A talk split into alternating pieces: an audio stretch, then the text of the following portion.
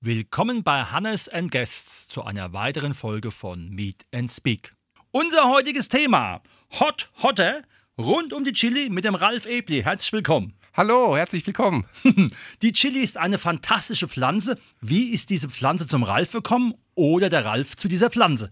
Ja, das ist eine lange Geschichte. An sich habe ich schon immer gern äh, moderat oder ein bisschen Schärfe gegessen. Letztendlich bin ich zu der Chili und auch zum Chili-Anbau eigentlich dadurch gekommen, dass wir ein privates Projekt umgesetzt haben, nämlich das Generationenwohnen mit den Schwiegereltern. Und plötzlich hatten wir einen Garten und ein Hochbeet. Und als der Gärtner dann fragte, ja, was äh, pflanzen wir denn so, hatten meine Schwiegereltern und meine Frau viele Ideen. Ich hatte eigentlich ehrlich gesagt mit Garten gar nichts am Hut und habe mich dann erinnert, dass ich sehr gern Chilis esse. Und dann kam dann auch ein Chili-Pflänzchen in das Hochbeet. Und daraus wurde dann nach dem ersten Jahr eine Leidenschaft, die jetzt dann doch in vielen, vielen Chilisorten und in großer Freude dann gemündet ist. Mhm. Das heißt also, du hast dich dann so richtig in diese Chili-Familie hineingelesen, um einfach dann zu überlegen, was man alles anbauen kann. Genau, ich habe äh, mich ein bisschen reingelesen. Äh, ich bin von den äh, Aroma von Paprika prinzipiell, auch von Chilis, gerade in Kombination Knoblauch, Zwiebel, Tomate, immer sehr begeistert. Ist ja auch so ein bisschen Grundlage von mediterraner Küche und auch auch mexikanischer Küche. Und da habe ich mich dann so ein bisschen reingefuchst und habe dann geguckt, welche Chilis schmecken mir A besonders gut, welche gefallen mir auch und wollte dann so eine gewisse Vielfalt von den Schärfestufen, aber auch von den ganz unterschiedlichen Aromen haben. Mhm. Ist es dann so, dass man ähnlich wie bei Blumensamen dann den Chili auch irgendwo bei speziellen Firmen kaufen kann, weil vermutlich wirst du ihn erstmal ja eingekauft haben, bevor du ihn dann selber weiter produziert hast. Ja, da gibt es natürlich diverse Möglichkeiten. Die eine Möglichkeit, es gibt natürlich im Fachhandel mittlerweile bei allen Gemüsesorten wie auch bei den Chilis eine Großzahl an Angeboten von Samen. Auch bei Chilis gibt es mittlerweile fast 500, 600 Chilisorten im Angebot bei Großhändlern, aber hier auch bei Gärtnereien. Das habe ich dann auch zum Teil gemacht und ich habe ganz einfach aus den Chilis, die mir geschmeckt haben, die Samen entnommen, habe die getrocknet und dann im nächsten Frühjahr dann entsprechend dann eingesetzt, in die Erde eingesät. Das setzt aber bestimmt voraus, dass man dann sich genau darüber Gedanken macht, wie vielleicht eine Chili gesät werden muss, beziehungsweise was sie so als Hege und Pflege braucht, dass am Ende aus dieser Blüte auch diese wunderbare ja, Frucht kann man nicht sagen, oder? Doch, eigentlich richtig. Eine Chili ist, eine, ist kein Gemüse. Chili ist eine Frucht, botanisch gesehen eigentlich sogar eine Beere. Also irgendwann wird dann botanisch gesehen eine Beere draus und da beschäftigt man sich. Und Chilis sind ja Nachtschattengewächse, ähnlich wie Kartoffeln und Tomaten. Das heißt, das sind Dunkelkeimer. Die werden in so kleine Schälchen gesetzt, so Anzuchtschälchen oder kannst du selbst in Joghurtbecher und dann werden sie einen äh, Zentimeter tief reingesetzt, werden immer leicht befeuchtet und irgendwann keimt dann der Sprössling und dann geht es dann da darum, ihn dann äh, ein bisschen zu hegen, zu pflegen und dann irgendwann zu vereinzeln. Das heißt, die werden dann rausgenommen, ein bisschen Pöpfchen gesetzt. Das ist das sogenannte Pikieren. Und dann entwickeln die sich. Dann muss man ein bisschen an gedüngte Erde denken. Aber Chilis sind eine recht unkomplizierte Frucht. Im Gegensatz jetzt zum Beispiel äh, zu Tomaten, die auch toll sind, die aber so ein bisschen anfälliger sind oder anderen Chilis verzeihen auch mal kleine Fehler als Anfänger. Mhm. Das heißt, man muss schon schauen, dass man, wenn man das in seinem Garten anbaut, gewisse Bedingungen da sind. Was braucht man da für ein Equipment, um zu sagen, es wird einigermaßen erfolgreich und die Ernte geht dann nicht ganz so leer aus?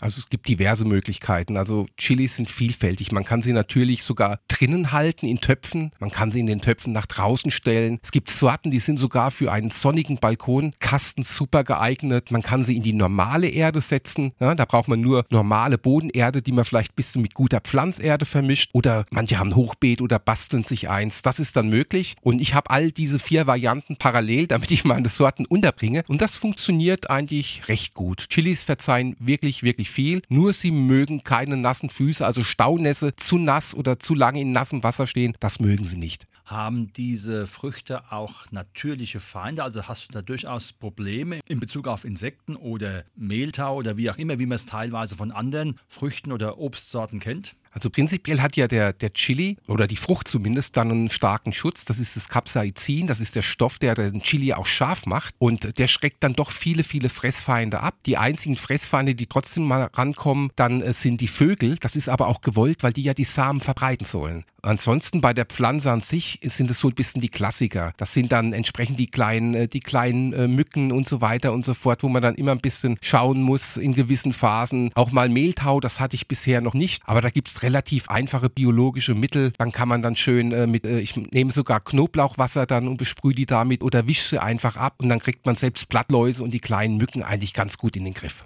Mhm.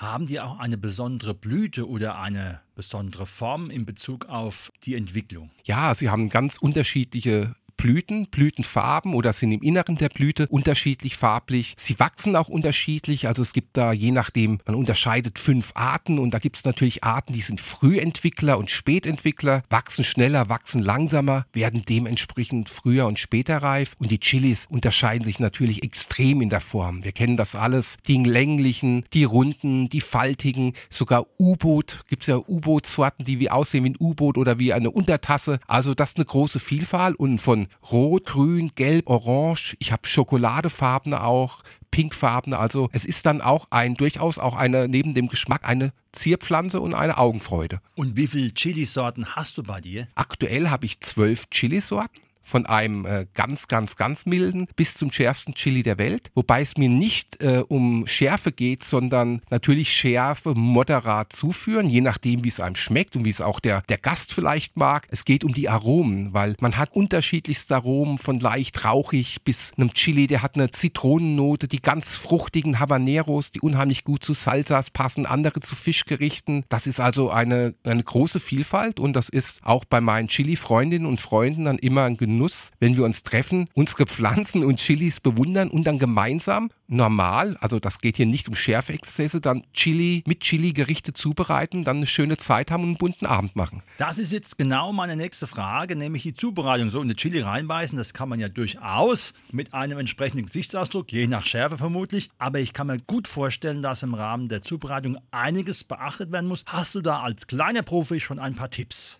Ja, natürlich das Erste ist, bevor man den Chili verwendet, auch gerade im Gericht, zum Beispiel in einem Sugo oder gibt in den Gulasch dazu oder in der Soße, dass man ihn immer, egal wie die Sorte beschrieben ist, probiert. Weil sie fallen doch auch selbst an einem Stock unterschiedlich von der Schärfe aus. Man kann danach zwar was machen, wenn es noch zu scharf ist, so ein bisschen Creme fraiche oder sowas machen, um dann Schärfe zu mildern, weil die sind ja fettlöslich, aber immer erst probieren. Und wenn man es nicht so scharf mag, natürlich auf die milderen Sorten zurückgreifen und natürlich oben die Rippen und das Gehäuse mit den Kernen entfernen, weil in der Plazenta, das sind die Rippen oben im Chili, da sitzt hauptsächlich das Capsaicin und das ist auch das Schärfste. Also der Chili wird von der Spitze nach oben immer schärfer in der Regel. Mhm. Hast du einige Zubereitungstipps, die man jetzt auch, sage ich mal, den Menschen mitgeben kann, die vielleicht auf die Idee gekommen sind? Huch, da ist ja was, was jenseits der Paprika oder des Pfeffers oder des Salzes unter Umständen eine besondere Note bei einem Gericht entwickeln lässt. Also ich finde prinzipiell so als äh, Soße oder wie der Italiener sagt, als Sugo zu einem Reis, zu einem Nudelgericht, wenn man da so diese klassische Tomatensoße zum Beispiel, wenn man da ein bisschen moderat Chilis mit anbrät, zum Beispiel mit den Zwiebeln oder äh, vegetarisch ohne Speck, mit Speck anbrät und das hinzufügt, das gibt schon mal die erste tolle Variante. Oder auch mal mildes Sorten einfach mal ein bisschen mit äh, Frischkäse füllen, aushöhlen, auf den Grill legen. Das sind ganz, ganz tolle Sachen und da kann man sich so ein bisschen rantasten auf jeden Fall. Ralf, was machst du eigentlich, wenn du am Ende diese vielen leckeren Chilis erntest? Ja, das ist natürlich eine spannende Frage. Man kann nicht alle frisch essen. Natürlich erstmal in der Saison werden sie frisch gegessen, zubereitet, gegrillt. Der ein oder andere Freund oder Freundin bekommen auch welche, aber dann geht es natürlich dran ans Konservieren. Und da mache ich zum Beispiel äh, von verschiedenen Chilis Pulversorten mit unterschiedlichen Schärfen und Aromen. Was ich auch sehr gern mache, ist, dass ich die Chilis getrocknet als Chiliöl mache, ein bisschen mit Rosmarin und Knoblauch. Das ist auch ein schönes Weihnachtsgeschenk und ein Genuss. Und die dritte Variante ist natürlich, dass man ähnlich so wie Gurken oder normale Paprikas die Chilis so ein bisschen sauer einlegt mit diversen Gewürzen, Pfeffer und dann quasi die in kleinen Stücken dann so als äh, ja, Konserve im Glas fest vakuumiert und dann im ganzen Winter über ein ganzes Jahr noch essen kann. Du hast ja von zwölf Sorten gesprochen, die du hast. Was kommt dann bei so einer Ernte dann raus? Ich meine, an so einem Apfelbaum hängen ja auch mehrere hundert Äpfel. Mhm. Ist es dann was, wo man sagen kann, als Selbstversorger langt das vollkommen? Also das langt in der Tat in der Saison als Selbstversorger. Wie gesagt, ich äh, muss ich ja dann noch konservieren, verschenke auch äh, an Freunde oder im engen Umfeld. Das macht mir viel Freude, wenn die Leute auch Spaß dran haben. Aber es kommen so in der Regel, je nach Ernte, kommen so zwischen 300 und 500 Chilis raus und ist natürlich auch von Pflanze zu Pflanze ein bisschen abhängig. Manche sind äh, Normalträger, manche sind Vielträger. Ich habe Pflanzen, die produzieren fast äh, 80, 90 Chili im Jahr. Ja. Dann gibt es auch Sorten, da kommt ja aus einer Blüte, können dann bis zu vier Chilis rauskommen. Gerade so bei den Habaneros und bei den Chinense-Sorten. Also das ist schon unterschiedlich, aber es ist immer eine beträchtliche Anzahl und eine große Freude immer. Wenn jemand so ein Hobby leidenschaftlich betreibt, hat er dann noch einige Ziele, wo er sagt, das ist noch was, was mir in meinem Anbau fehlt oder das würde ich lieber verfeinern und verbessern, um es weiter zu optimieren im Geschmack?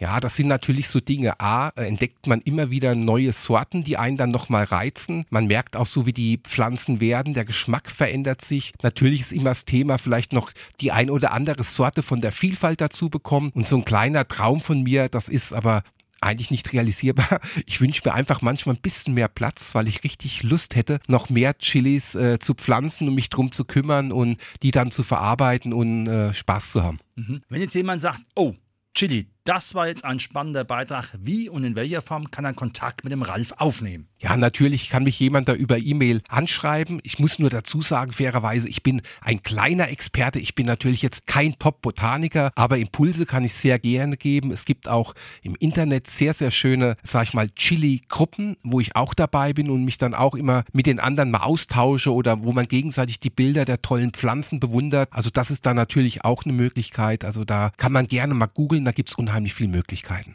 Meine Adresse ist rebli ohne Punkt at ildts.de.